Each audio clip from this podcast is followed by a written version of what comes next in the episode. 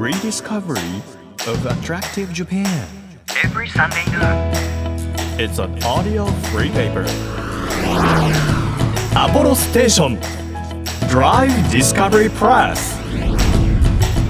5月16日日曜日時刻は12時となりました皆さん今日はどんな日曜日をお過ごしでしょうかアポロステーションドライブディスカバリープレス編集長のホラン千秋です5月もねもうあっという間に半分くらい終わっちゃいまして今年のゴールデンウィークはなかなかこう楽しくいろんなとこに行くっていうことができなかったと思いますのでこの番組では代わりにいろんなところに行ってくださっている方を今日は 先週に引き続きお招きしたいと思っております。この番組日本全国さまざまな場所にスポットを当てまして普段気がつかなかった日本の魅力を再発見していく耳で聞くフリーペーパーです。皆さんにとって身近な地域からお気に入りの場所そして一度は行ってみたいという土地まで毎回さまざまな特派員をお招きして魅力的なローカル情報をお届けしていきます。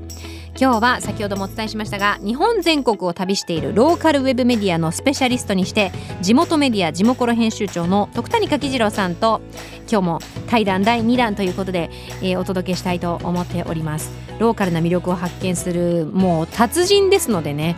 今日はちょっと具体的にここのこれ美味しかったんだぞっていうのを引き出したいなというふうにもう完全に個人的に知りたいだけなんですけど思っております。皆さんも楽しみにしていてください。1ページ1ページ紙面をめくるように輝きあふれる日本各地の情報と素敵なドライブミュージックをお届けする音のフリーペーパーアポロステーションドライブディスカバリープレス東京 FM をキーステーションに JFN38 局ネットでお届けします。今日もどうぞ最後までお付き合いください。アポロステーションドライブディスカバリープレス。この番組は出光興産の提供でお送りします。耳で聞くフリーペーパーアポロステーションドライブディスカバリープレス。改めまして編集長のホラン千秋です。今日もですね先週に引き続き地元メディア地モコロとのコラボ企画、えー、地モコロ編集長の徳谷さん今日もよろしくお願いいたします、はい、よろしくお願いします。あの先週もご説明したんですが今日初めてお聞きになるという方もいると思いますので改めてはい、全国47都道府県を編集する会社風代表地元メディア地元の編集長である徳谷さんなんですけれども、はい先週ね47都道府県のうち愛媛だけを今残しているという話がありましたけれども、はいまあ楽しみはねあの最後のショートケーキのいちごみたいなそうですね、置いてますね。残してるということでいろんなね街を旅されてるということなんですけれども東京とか、まあ、大都市にいると基本的にまあ全国の美味しいものって集まってきてるというか探そうと思えば探せるじゃないですか、それでもやっぱりここで食べたこれは美味しかったっていうものありますか？めちゃくちゃあるんですよね。はい。多分僕土地土地の絶対うまいものは極力行くようにはしているので、はい。去年一昨年ぐらいに出会ったはい。金沢の寿司なお。っておいう。寿司ですね。寿司なお。寿司なおさんっていうお寿司屋さんがあって、なおはどういう字ですか？えっと逆に寿司がアルファベットなんですよ。あ寿司大文字がの S に小文字で USHI、HI でなおは素直のなおですね。まあなおさんっていう大将がやっていて、ここはなんか外観が良くてはい。良さそうだなと思って入ったうん。らたまたま空いていて、普通にまあ握りのコースをお願いしたんですけどマグロがすんごい美味しくてこのマグロ何なんですかって聞いたらケープタウン産だって言うんですよ。ケープタウンってあのケープタウンですか？そうです。南アフリカですか？のもう最南端になるのか。そうです。うん。でまあ僕漁業のメディアの仕事とかもやっててそれなりにそういうの触れてる方なんですけど、日本近郊ってちょっとマグロ今取れにくくなっていて、はいはいはい。静岡のとある漁港の港の人たちが、ケープタウンまで今マグロを取りに行ってると。遠くまで取りに行ってくれてるんですそうなんですよ。しかもケープタウンのその行き着くまでのその海がまあビルの2階建てぐらいの激しい波がある。すごいです。そこをやっぱまあ世界をまあ周遊してるのでマグロは、うん。もうムキムキになってそこまでたどり着いた選び抜かれた猛者みたいな。はい。ワンピースでいうこう グランドラインをもう超えてるやつらなんですよ。超えてるやつそう。はいはい。それを取ってマイナス60度で瞬間冷凍して船に入れてそれを1年半かけて日本に持ってくるらしいんですよ。命がけというかもう本当大冒険ですねそのね。マグロが日本にやってくるまで。ね、で1年半、ね、いくら瞬間冷凍しててもなんはか味落ちそうなもんじゃないですか。うんそんな気がしちゃいます。けど寿司直さんはマイナス60度で冷凍できる冷蔵庫を持っていて冷凍庫か。これは多分結構珍しいものだと思うんですけどはい。それもやっぱこう職人さんの技術で解凍してちゃんと調理すると今まで食ったことないようなマグロが食べれるのに全部お酒ちょっと飲んで1万5,000円ぐらいなんですよ。東京でいうともう何万円コースですかでね多分何万円コース出しても食べれないと思います。そうなんだ。そもそも多分そのマグロ持ってる人が日本で少ないと思うので。そもそもが希少なんですね。多分ですよ。技術もそうだけども、多分そこまで船出して1年半かけて持って帰るってうん。結構なことだとは思うので、そうですで「奈緒さんすごいですね。それまで何してたんですか?」って聞いたらシンガポールで富裕層向けのレストランで寿司職人をやっていたらしくて多分客単価8万10万とか。すごい。どんな世界だ。そこで何年間かこうすごい美意識とお金持ちたちに囲まれながらはやりきった人がちょっと奥さんの地元の金沢で寿司屋やるかっつって出したのが寿司なおなんですよ。いなんなんちゅうエピソードだって感じですね。そう。そういうのやっぱインタビューするとボロボロ出てきたりしてうんなんかそこもたまたま食べに行ってすごい感動したってなって1ヶ月後すぐ予約してでそのタイムでもう次取材の申し込みをしてうん友達6人ぐらい連れて行ってっ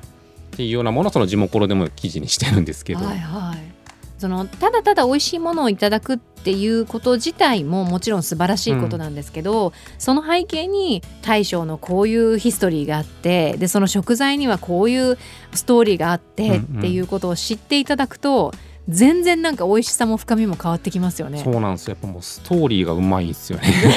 あ 出ましたストーリーがうまい。まあそれはやあっぱこう取材じゃなくても日頃聞くようにしているので、まあだから別に東京でも、まあ、大阪でも金沢でも、その面白がる視点みたいなものを持って人と土地と触れていくとたまにそういういい出会いがバーンって生まれたりするんですよね。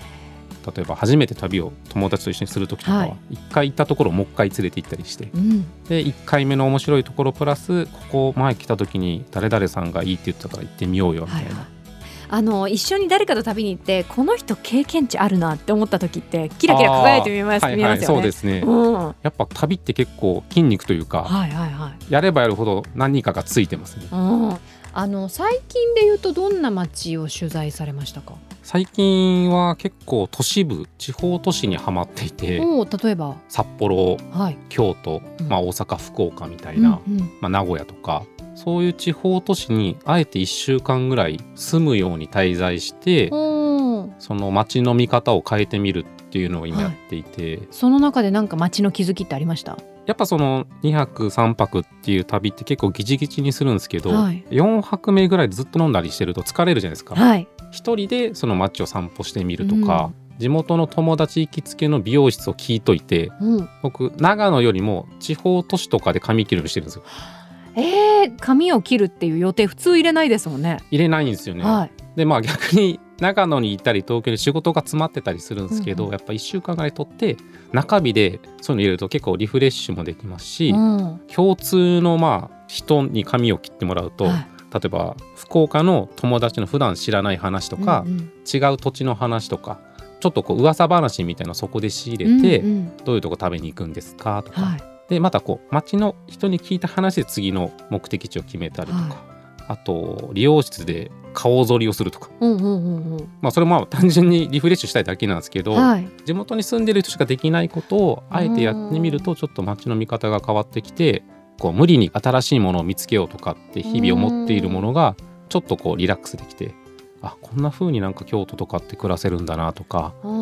ーだから皆さんの生活に根ざした部分に行くことによってその土地の人たちの生活がちょっと垣間見えるみたいな。そうそうそう。なんかその街を見る視点っていうのもやっぱ複数持った方が立体的に捉えられるので、まあやっぱそういう企画を考える仕事をしているので、うん。じゃあ逆に福岡は実は顔剃りがすごいうまい街かもしれないじゃないですか。はいはい。なんかそういうふうにいろんな見方をしていって街を捉えると。でそういうふうにしていくと通う回数が増えれば増えるほどに、はいなんか福岡って店の作りめちゃくちゃ明るいよなみたいな。おそれは照明っていうことですか？で福岡は多分ルーメンの街で。ルーメンの街。ルーメンまあ要は照明の明るさの言葉なんですけど、色気のある街。うん。福岡ってやっぱ色気のある街だとは思うんですけど、うん。美味しいご飯が多くてとか、はい。そこのやっぱいい店は明るさにすごいこだわっていてそこを見るとやっぱり福岡の20代の男女がはい。すごい楽しそうに話しているので、それは店内がパーンと明るいっていうことなんですか？それとも照明の使い方がうまいっていうことなんですか？外に向けて明るいんですよ。夜の街の中でその看板をいかにかっこよく見せるかとか、で中見るとすごい賑やかで明るくて楽しそうだなと思った方が人って多分入りやすいんですよね。確かになんかここ楽しそうみんなっていう空気感につられます。そうそう、うん。やっぱ中洲のその川とかも黒霧島っていうね。あれが水面に反射してるのもやっぱこう光の使い方すごいうまいなと思ってなんかそういうところでこう街の色気を感じてそれは多分1回2回行ったらじゃ気づけないんですけど、うん通うとあだから人ってこういうことに無意識にこう反応していい街なんだなと思って繰り返しその土地に行くんだなとか深層心理ですねなんかね。そうでそこまでやっぱ通って見方を変えて暮らすように旅行してみるとそういうところに気づけたりすると。へーあとはいろんなところに行ってるからこそこう比較対象があるというか。うん。そう。だから福岡はもう200万人都市で京都も200何万人で、はい。札幌も200万人でうん。長野市は30万人なんです僕が暮らしてるのは。でやっぱこの170万人の差でその経済規模が変わると証券が大きくなるじゃないですか。なんていうんですか？ショッピングというかその人が集まる場所っていう。そこに対していんろん、まあ、何人の人がどういうお金を使うかっていうところ、うん。やっぱこう集まってるとこの方が経済が発展しやすいので、はいこう攻めたお店が生まれるとか。うんやっぱ長野市で照明バーンって明るい店作るとはい浮いちゃってちょっと地元シャイなんで ちょっと明るすぎて嫌だなみたいな が多分起きるだろうなと。はいはいはい。でも京都とか福岡とか札幌とかっていうものは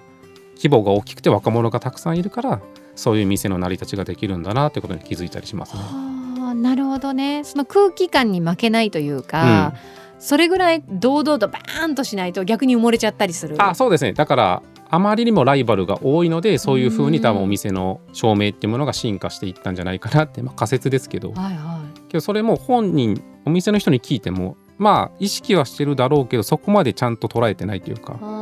もう長年の癖じゃないですけど、うん。本当馴染んでしまってる自分たちのこう無意識の感覚っていう部分があるんでしょうね。そうやっぱそこはやっぱ比較対象が多い方がそういうところに気づけるかもしれないですね。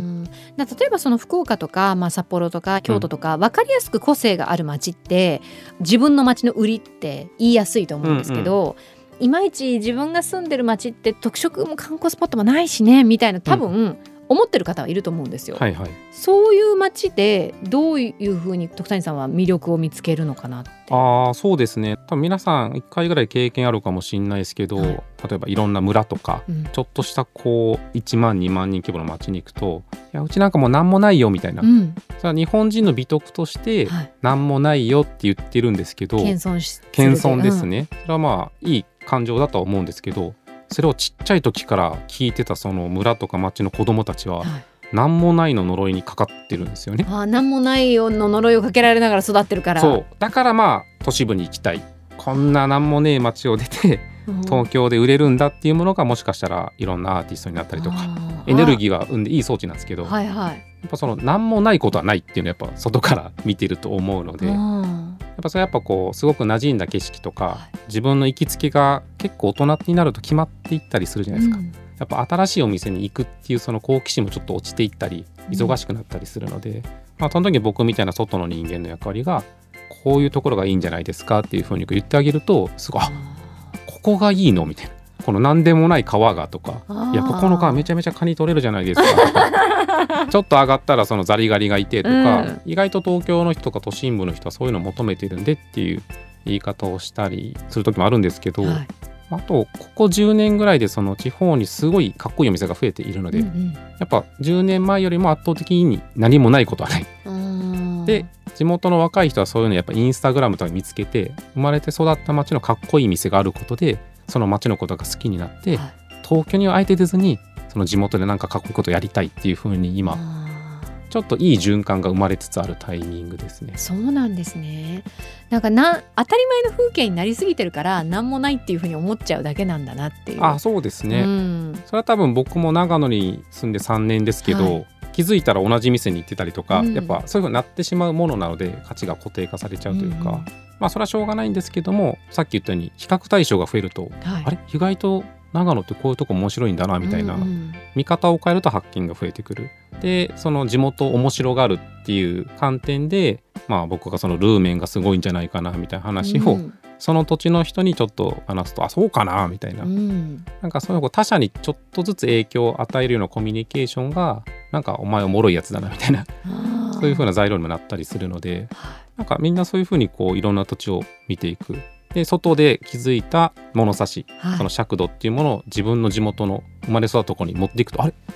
なんかいつも見てるじいちゃんが着てるボスジャンかっこいいなとか、うん決まってるなそうみたいなね。そうそうなんかおばあちゃんがこういろんな柄を重ね着してるのとか、はい。めちゃめちゃイケてるやんみたいなものをやっぱ言ってる友達もいたりするので意外と地元にも何かしらあるし面面白がり方はいくらでもある。そこは結構旅と同じで訓練というか、はいそういう習慣を積んでいくとそういうふうに見え方が一気にバッと変わったりしますね。本当に筋肉と経験値ですねう。ん、うん今日は編集長対談第2弾ということでジモコロ編集長の徳谷柿次郎さんをお迎えしましてアポロステーションドライブディスカバリープレスお届けしました徳谷さん本当にありがとうございましたありがとうございました。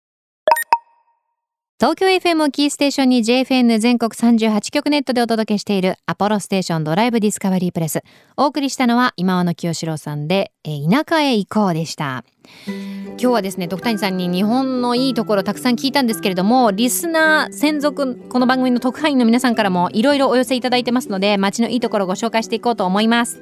茨城県の、えー、33歳88年私と同い年。すごい同い年の方からたくさんメールが来て嬉しいです、えーほんのりさんからいただきました。ありがとうございます。先日平日のお休みがあったので子供たちと、えー栃木わんぱく公園に行ってみました。春の陽気でとても暖かく気持ちの良い一日で様々な種類のチューリップやパンジーが咲いていて花畑にいるようでとても気持ちよかったです。セントレアというお花もですね満開ではなかったですがたくさんあり素晴らしかったです。今写真いただいていて本当にパンジーとこれチューリップなんですけどいわゆるこうつるんとしたチューリップじゃなくて花びらの先がこうギザギザギザギザってしてるタイプのちょっとファンシーなチューリップの写真も載っておりまして可愛いですね。パンジーもこれいろんな種類がありますよね。何が好きですか？何が好きですか？とか言って。私は結構あの濃い赤に真ん中が黄色いっていうやつが好きなんですけどここにあるのはあの上半分が薄紫ブルーがかった。で下半分が黄色とかあの紫のグラデーションのものとかいろいろあるんですけどパンジーは本当に皆さんのお気に入りの色の組み合わせきっとありますよね。私のお気に入りはそのボルドーみたいなやつに黄色い中心のやつです。意外と普通のやつ。こんな風にですね皆さんも番組専属リスナー特派員として自慢したいもの美味しいもの情報綺麗ですよここっていう情報をですね、えー番組にお寄せいただければなというふうに思います。投稿は番組サイトからできますのでお願いします。さらに SNS でもハッシュタグ DD プレスアルファベットで D でカタカナでプレスというふうにつけて写真それからメッセージなど投稿していただきますと私読みますので、えー楽しみにいつも放送後チェックしてます、えーぜひ皆さんのあなたの街のいいもの情報いいところ情報お寄せください。Apollo Station. Drive Discovery Press. ここでアポロステーションからのお知らせです。ただいま全国のアポロステーションでは All for Everyone キャンペーンを実施中。自由に移動できるようになったら行ってみたい夢のドライブプランを募集しています。ではここでいくつかご紹介しましょう。就職で県外にバラバラになった学生時代のバイト仲間と集まって1台の車で学生の頃よく行ったテーマパークにまた行きたいです。車中ではそれぞれが今ハマってる曲を流し合ったり近況報告学生時代の話などきっと話は尽きないと思います。早くみんなで大きな声でおしゃべりしながらドライブしたいです。そしてもう一通。おばあちゃんに買ってもらった車なのでおばあちゃんを乗せていろんなところへドライブや旅行に行きたいな。おばあちゃん高校したいです。皆さんの夢のドライブプランいいですね。ご応募に関しての詳しい情報はアポロステーションのキャンペーンサイトやツイッター LINE などをチェックしてください。アポロステーションからのお知らせでした。東京 FM をキーステーションに JFN 全国38局ネットでお届けしているアポロステーションドライブディスカバリープレス。いやー地元ロ編集長の徳谷柿次郎さん。旅もう当たり前なんですよ。もうそれがお仕事なので。でも旅の経験値と筋力が半端なかったですね。もっといろんなことを伺いたかったんですけれどもあの金沢のお寿司屋さん寿司なをねケープタウンの辺りで取れたマグロ絶対食べてみたいなっていう感じしましたけどやっぱその町その町こういろんなとこ行っていろんな経験値を積んでるからこそ出会える美味しいもの自分のこの美味しいものリストを作ってみたいないつかっていうふうにも思いましたしあとはやっぱりいろんなとこに行ってるからその街単体で街を見るんじゃなくて似たような街を比べてみることで見えてくるその街の特色だったりとかいいところみたいなものをご自身の目で発見できるっていうのはあなんかかっこいいなと思いましたし私も私なりのその町のいいところの見出し方見出したこう魅力みたいなものをストックしてまた誰かに伝えたいなっていうふうに思いましたので是非なんか参考にしようっていうお話がたくさん今日はありましたので皆さんもね是非地元チェックしていただきたいというふうに思います。さてアポロステーションドライブディスカバリープレスこの番組ではですねリスナー特派員の皆さんからいいもの情報をお待ちしていますよ。情報をお寄せくださった方の中から毎月3名様に番組セレクトのとっておきプレゼントを差し上げています。今月はえー四国香川の美味しいものということで骨付き鳥のセットをプレゼントいたします。香川の隠れグルメとして人気なんだそうです。メッセージは番組ホームページからお待ちしています。さらに番組では、えーすごいいろんなことやってるのよ。この番組知ってました？もうお気づきの方もいるかもしれないですけどドライブで聴いてほしい Spotify のオリジナルプレイリスト、えー5月ということで風香るプレイリスト配信しております。こちらも DD プレスと検索してチェックしてください。日本全国さまざまな場所にスポットを当てて日本の魅力を再発見していく耳で聞くフリーペーパーアポロステーションドライブディスカバリープレス、え今日も最後までお聞きいただきありがとうございました。お相手は編集長のホラン千秋でしたまた来週アポロステーションドライブディスカバリープレス。この番組は出光興産の提供でお送りしました。